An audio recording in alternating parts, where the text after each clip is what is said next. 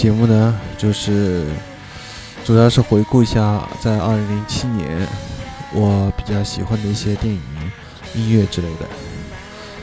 那么一转眼呢，已经二零零七年了，年底了。其实呢，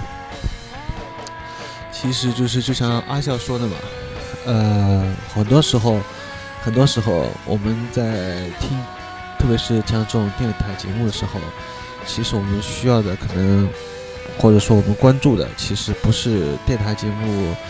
里面放的到底是什么样的音乐，或者说主持人到底说了些什么话，可能我们更在意的只是旁边有一种旁边有一些声音，就是只要有那个声音在，呃，有人在说话，就感觉就感觉不是很寂寞。其实，呃，我们可能需要的只是这样一种感觉。那么，就算如此，我也很高兴。就是我电台节目如果能有这样的效果的话，我自己也很高兴。因为我自己来说呢，我自己也是比较，呃，比较害怕寂寞的人吧，是，并且很喜欢有人在的感觉。当然，这个最好是比较能谈的投机的朋友，是比较默契的一些朋友在，那就更更加好了嘛。所以说，可能我的节目通常很适合在晚上听，因为我发现很多人就说，要么就是在晚上睡不着觉的时候听，还有就是要么就是在放学回家或者上学路上在路上听，那比较适合。不管怎么样，那个节目还是继续。我在二两千零六年的时候呢，当时有做过一期。做过一期就是 关于二零零六年我最喜欢的啊一个专题节目，这次呢又轮到二零零七年了。二零零六年时候呢，我当时写过，呃，就是我当时下了很多电影和音乐，却看的很少，听的很少。结果到二零零七年呢，这个情况还是没有改变。而我当时写到能改变我的这种。抑郁症和失眠的方法只有，呃，和和我玩 PS2 的实况足球，呃，结果这个想法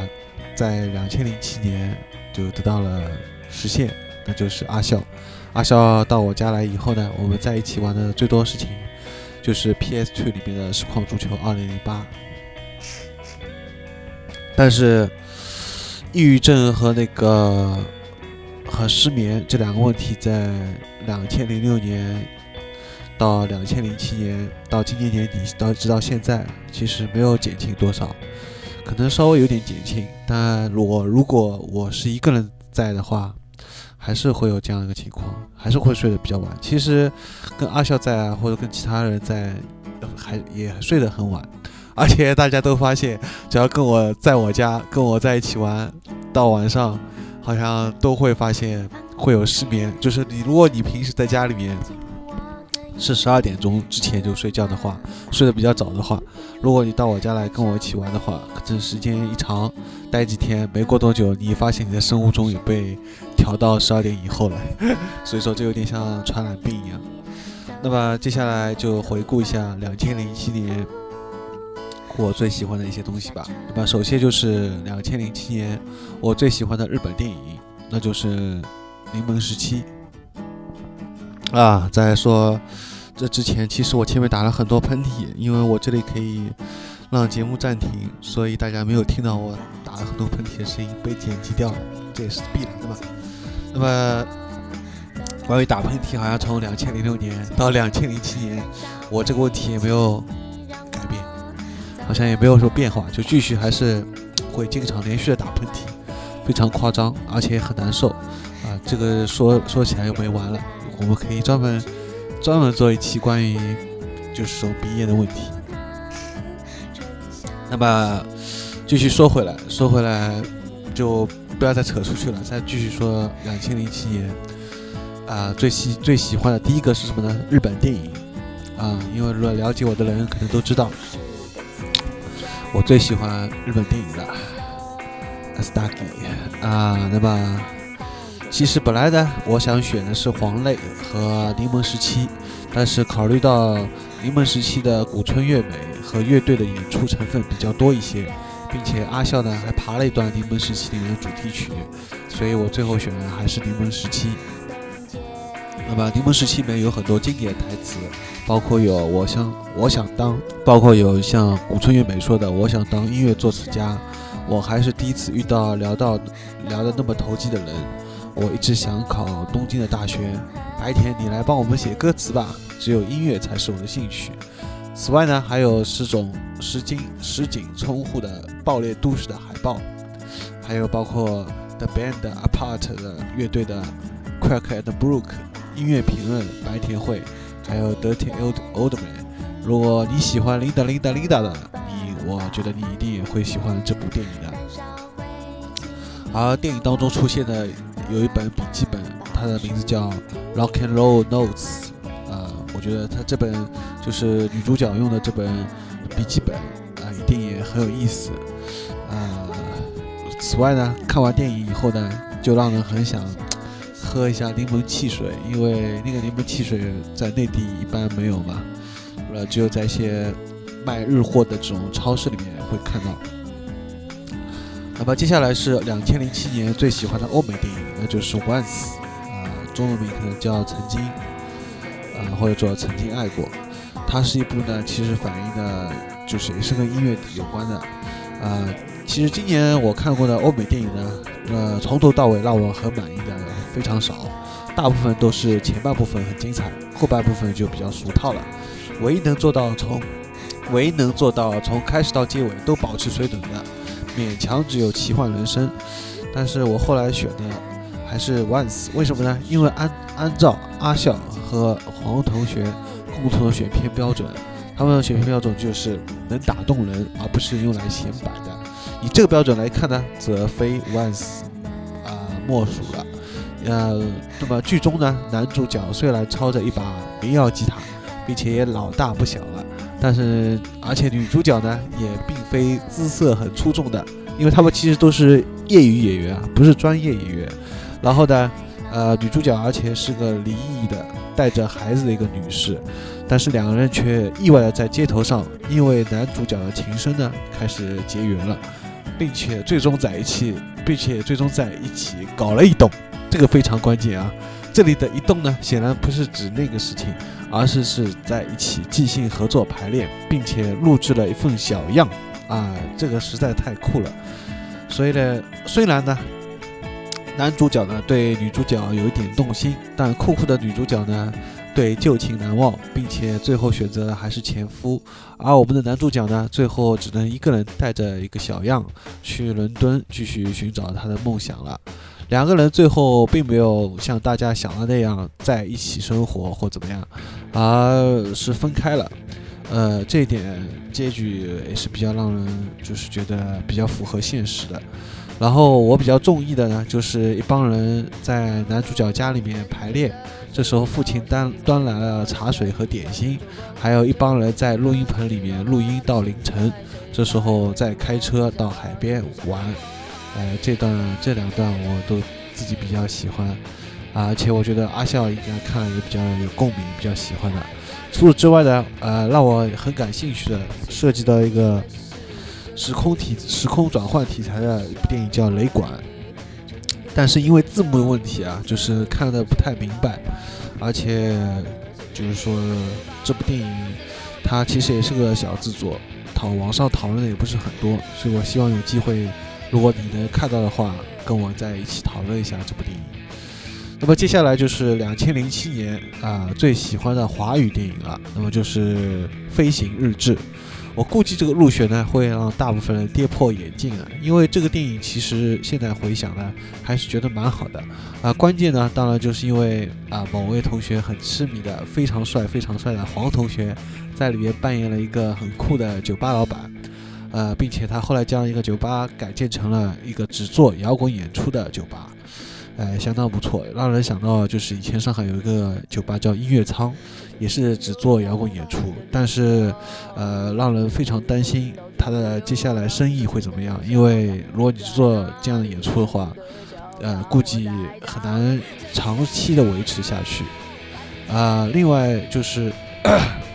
比较让人不太喜欢的呢，就是跟许飞演对手戏的那个女生，因为感觉呢她比较做一点。另外三个莫名其妙的配角女生呢，也。比较感觉就是可有可无，就是如果把那些戏份砍掉呢，多拍一些现场年轻观众等待演出时候的聊天啊，或者是现场演出的一些片段，多拍一点，呃，我觉得就更加好了。呃，在这部电影当中呢，还有一些北京乐队，主要当然都是摩登天空旗下的，也参与了这部电影。呃，这个比较有意思，虽然呃不像那个北京乐与怒那样比较愤青啊。但是因为黄同学的黄同学的出现，确实还是让电影增色不少。呃，除了黄同学，呃，在和许飞一边弹琴一边看着许飞，就一直看着许飞，呃，弹一会儿看着许飞，弹一会儿看着许飞，这让人觉得就是导演安排啊，实在非常搞笑。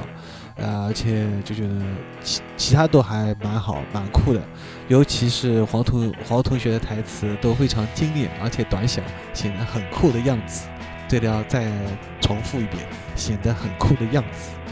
那么写到这里呢，啊，说到这里呢，就发现三部电影呢，居然都是和主乐队有关的。看来高某之心，路人皆知啊。那么接下来呢，就是二零零七年最喜欢的日本短片动画了。哒哒哒哒，那就是《秒速五厘米》。哎，在去年得知这个动画之后呢，就非常期待。最初只看了一眼宣传海报，就觉得画面色彩和对景物的描写都已经非常美丽的无懈可击了。呃，结果还是在林小晴的博客上，呃，看到了之后才知道，哦，原来已经出了。然后当时就迫不及待的就去找到看看完了。然后从第一秒就很萌啊，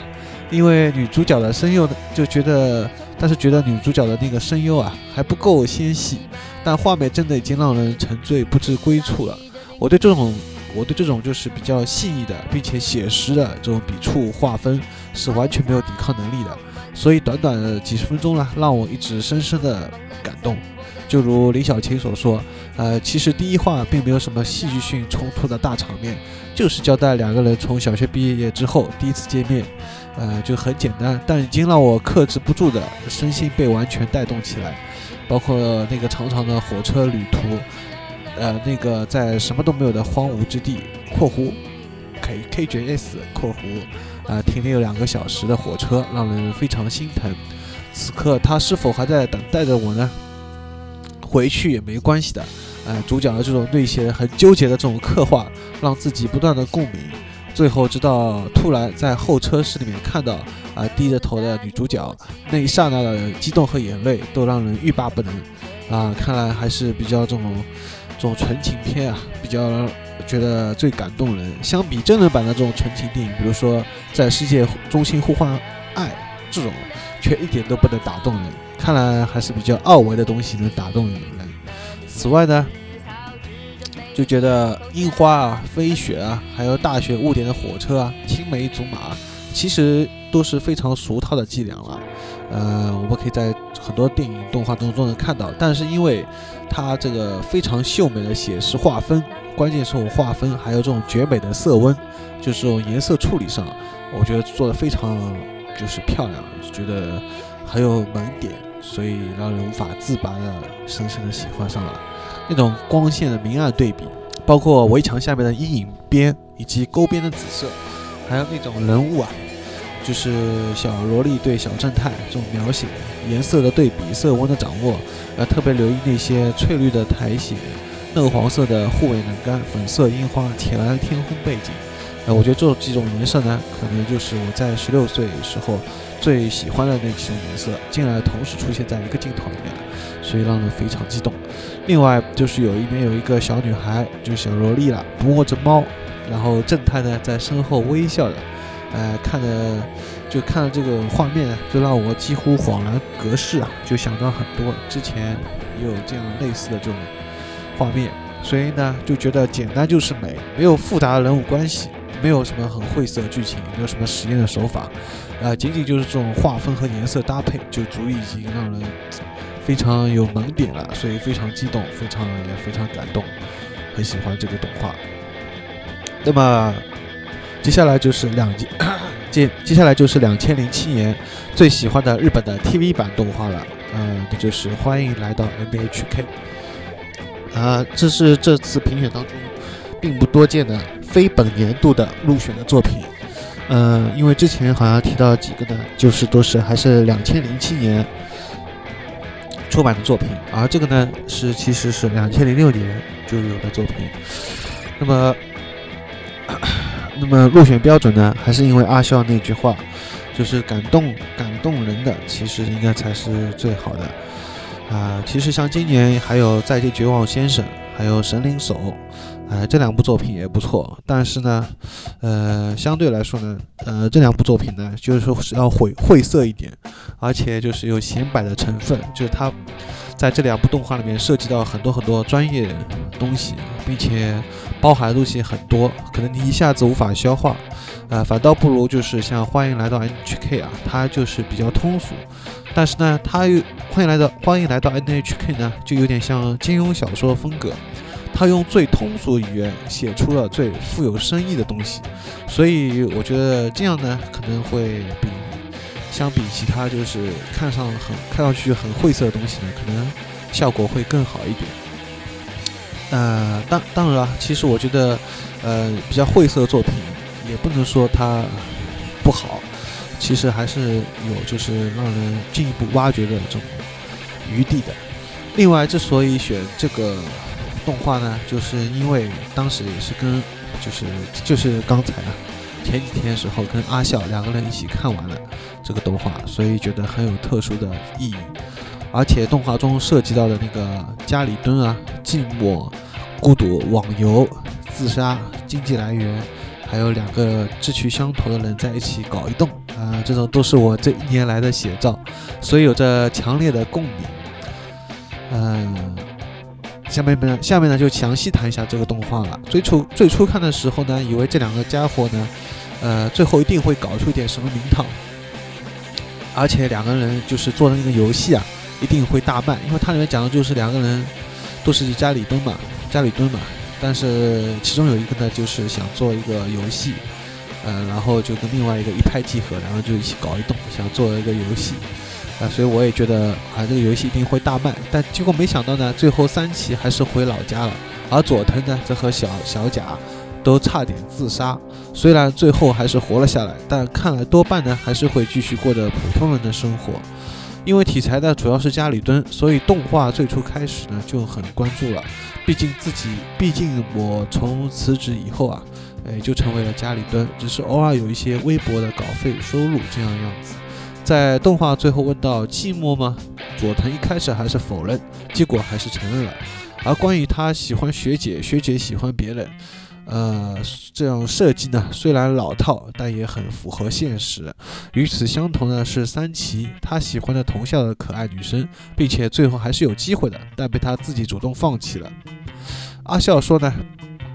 主要是因为三喜的父亲病危，所以他不得不要回，不得不呢回家乡，要锯成那个牧场，所以才不得不要回老家。话呢说的有点道理，但总觉得总觉得呢不完全成立。所以阿笑呢后来又补充说，因为三崎身边没有像小贾这样的女生，这个比较关键。啊，如果没有小贾在呢，加上家里补贴又停止的话，估计佐藤也早就回老家了。后来我记得就是菠萝啊，在问到，呃，就是阿笑，就是让他希望阿笑能留在上海，就是干嘛要回苏州常熟嘛？结果阿笑自己也说，因为身边没有女孩子，这点比较关键。这就是说，所以阿笑他说到动画里面，就是山崎回到家乡，之所以回到家乡这个理由，就等于其实也在说他自己。那么动画里让我最感兴趣的就涉及到网游部分。呃，因为看上去呢，佐藤似乎选的是圣骑，这也蛮符他蛮符合他的性格的。我想到姚平当初选择选择的也是这个职业，而吴小云也是。看来大家都很中意这一个职业，但是要靠网呃混网络装备再来卖钱，这个光有充足时间，我觉得确实也不够。像魔兽世界就是最好的例子。而我当初也和佐藤一样天真。以为自己呢在家里有充足时间就可以一定可以搞到好的装备，但最后发现呢还是要混大公会，而且要一群人和你固定合作才行。总之并非那么简单。再说到小贾的阿笑，似乎也很中意这一类的女生，但看着看着呢就觉得以后的阿笑和菠萝都将走上阿叉相亲的道路。那么。然后呢，就是两千零七年最喜欢的网络动画了，那就是普京兔和基连科的基连科兔的监狱生活。呃，和我之前看的一部日本的另外，因为这是这个是日本拍的，这个我之前看的另外一个，就是也是日本人做的，是一些以猫为主角的，叫那抠记录抠记录记录记录，就是这样有一个有一个名字。是关于猫做主角，有点一样，呃，但是相比之下呢，普京兔这个呢比较搞笑一点，而且在网上也比较流行啊。出狱之后的剧情啊，其实更搞笑生动，而最搞笑我觉得就是十八话，就是它里面这一话呢，就是有很多节奏，就是那个特别是普京兔，这样就是每次表示很惊讶的时候，这个声优啊，我觉得配的特别好，然后他似乎是可以就是。啊，就是网上面有玩家嘛，有一些观众，他把那个里面这一段截取出来，做成了一个铃声，MP3 铃声。我的手机似乎是支持 MP3 的，但我不知道怎么导进去。虽然有个红外线入口，但是没有数据线，所以这确实是个问题。然后呢，呃，话说呢，这个一共呢有二十六话，但目前呢，我觉得好像官网只更新到二十二话，因为网上 YouTube 啊。你去很多这种在线视频的网站，你只能找到二十二话。那么我把这个动画呢，后来推荐过了，推荐给了菠萝啊。结果看什么都不安分的菠萝啊，他却看到这个东西很起劲，并且第十八话同样把菠萝也逗得花枝乱颤。呃，所以呢，我觉得这个东西从搞笑方面来说，还是做的比较成功的。那么接下来就是两千零七年最喜欢的日剧了，那就是《妇女七日变》。为了和去年买 Boss 买 Hero 相呼应，呃，就选了《妇女七日变》，只因为两者有共同的女主角心痕结衣啊，我也比较喜欢她。当然了，头发是非常萌里面的一个大叔的。那么接下来就是两千零七年最喜欢的日本男演员了。哎，两千年最喜两千零七年最喜欢日本男演员，当仁不让就是小田切让。啊，小田切今年补习了，就是也是最近啊，我补习了很多小田切主演的电影，发现几乎清一色啊都非常不错，而且小田切呃在任何一部电影里的装扮都非常之酷，而且裤子啊都是这种紫色的这种一类颜色，换其他的男的啊穿如果这类裤子啊就会显得很跳的样子，但是换成小田切就不会，相反会觉得非常合适，啊很衬他的那种风格。他简直就是个活的衣架子嘛，所以小天蝎在电影当中，诶就是经常扮演那种不拘小节、很洒脱的，啊，到处流浪、到处这种不会为一个女人就是留下来那种很酷的、看似很酷的样子的这种人，就很难想象他如果扮演那种很粘人的这种男性角色会怎么样的。那么，两千零七年最喜欢日本女演员呢，就是古村美月了。那么，这个就是显然是拜柠檬时期所赐，然后估计这个也可能是阿笑目前最喜欢的日本女演员吧。那么，两千零七年最喜欢日本乐队呢，就是妙。啊，不仅是因为这个乐队名字来自于像一个象征的一个猫猫叫的声音啊，而且就是因为其风格非常的甜美安静，每次听到那些清澈如水的安静旋律时候，只能总能把心静下来，哎，搞得很瑜伽的样子。但事实呢，的确很有静心的作用。虽然零七年度也听了不少后摇了，但如此甜美并且安静的。一心一意的只想把吉他旋律搞得如此优美动听的，确实不多见。而官网上呢，大部分摆放的都是一些成员们日常生活照片，比如火车上的吃饭啊，就是吃便当啊；地铁里面一帮人在赶路啊，甚至有一个拉面店的招牌都被放在那个他们乐队的官网的那个上面。呀，所以感觉看着他们那个乐队的官网啊，不像是在看乐队网站，而是在像看一个个人的博客。所以这种悠闲自得的情绪啊，也同样就被带入到乐队的音乐作品当中去了。啊，那么接下来就是两千零七年最喜欢的美剧了，那么就是《Heroes》了。其实像《失落的房间》啊，《度日如年》，我觉得都是还不错的。但前者只拍了几集就结束了，呃，后者呢就播了一季就被砍掉了。所以相对来说呢，就是《Heroes》从完整角度来说。它是一直放到现在，刚刚第二季结束，所以就选了 Heroes 了。那么两千零七年最喜欢英剧呢，就是 Skin。那么小黄推荐呢，他总是没有错的，而且非常合我胃口的。所以这部 Skin 呢，其实是他推荐给我的。更奇妙的是，我们斗队剧中那个女主角相当中意啊，并且后来小黄还很奇妙的在英国伦敦的啊地铁，应该是是伦敦吧。在地铁里面碰到这个剧中的女主角，所以很奇妙，让人感慨人生何处不相逢啊！可惜呢，就是你可以在远在千里的他乡，呃，街头邂逅，就是在你看到电视里面的一个人，呃，但是却在此刻无法见到同城里面最想见的人，所以让人就很惆怅。那么，两千零七年最喜欢的欧美乐队呢，就是 Thirteen Senses。呃，那么就是一句话总结了：会弹钢琴的男人真迷人啊。那就这样了。两千零七年最喜欢的内地乐队就是 Silent G。啊，第一次听到他们的一首歌叫《爱的哑剧》的时候，我就被镇住了。就那几句 Lazy Bone Lazy Bone，一下子就被抓住了，就是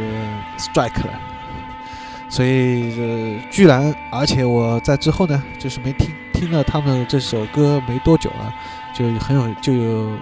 很幸运在上海看到他们的现场演出，所以这里要非常感谢郑阳和张海生的合力推荐。两千零七年最喜欢的台湾乐队就是薄荷叶，呃，这个是在终于要搬到市区的前一个晚上，我反复听着薄荷叶的地势房间，一直听到天都要亮了。然后他们主唱小倩呢，她嗓音非常甜美。然后配上歌词非常犀利，刀刀见红，那么今夜就让我在彻底的颓废中沉沦不起。两千零七年看过的最嗨的演出，那就是 Sonic Youth，不仅是因为多年前失去。联系，并且再次重逢的老友，像 Four Kids 啊、王渊、王志渊、Fallen 啊，都在那天看演出时候碰到，而且这也是和小黄一起看的唯一的一次演出，所以这是一个黄金夜晚，难以忘记。那么，两千零七年最喜欢的歌曲呢？那就是薄荷叶的后现代剪贴本。后现代剪贴本，这是一个很有哲学意味的标题。歌词呢，比之前更加变本加厉的晦涩，用词呢也更加冷僻了。呃，包括像什么满患啊、烟霾、烟霾、悔恨、晦暗，有种就是，但真的很佩服，把一种生命荒凉孤寂的终极感觉准确的描述了出来，和之前神的小羊一样，交织的甜美和颓废，血腥和天，宣心血腥和天真和天真，倡导。唱到幸福时光、幸福光度无限蔓延的蔓延那个词语的时候，特别有种舒畅感，大气磅礴。特别喜欢这几句，充满荒诞的意象，生命图像冗长，追忆似水年华。在“似水”的“水”字发音上面呢，你初听会认为是气不够，所以只能借助于假音把高音带上去。但这里呢正好正是用了假音，所以这一个字的发音啊特别迷人。一定有人说我中了一辈子非是唱腔的毒，是的，没治了。所以听到这种发音呢，我就特别敏感。这是一首其实让人听完了想自杀的歌曲。两千零七年啊，最特别的网游，那么就是《纸客帝国》了。那是在等待燃烧的远征的日子里面，偶然发现了这款游戏，玩了几把以后呢，发现呢还真的蛮逗的，蛮格蛮个的。呃，后来从来不打网游的阿笑啊，居然也玩过几把，并且提到里面的马里奥场景。两千零七年最喜欢的电视游戏，那就是《吉他英雄三》，和马里奥银河一样，经历了一番折腾之后呢，才终于玩到手，结果一夜就通了关。哎，感觉非常爽快，双人合作模式也多了许多新选项。最关键的呢是这次新作呢有许多让人玩了游戏之后又喜欢上的歌曲，并且配合你平时如果你练真吉他的话，一定蛮有效果的。两千零七年最喜欢的体育项目，呃，还是羽毛球。希望新年里新年里面呢有更多机会和朋友们一起打羽毛球。啊，看来是到加入羽毛球俱乐部的时机了。那么本次节目呢到此也就结束了。呃。那么接下来呢，我们再会有一个很特别的，再是一个两千零七年回顾系列的节目，欢迎下期到时准时收听吧。啊，对了，忘记说一下，我是主持高尔基啊，啊，编辑也是高尔基啊，下期节目再见，拜拜。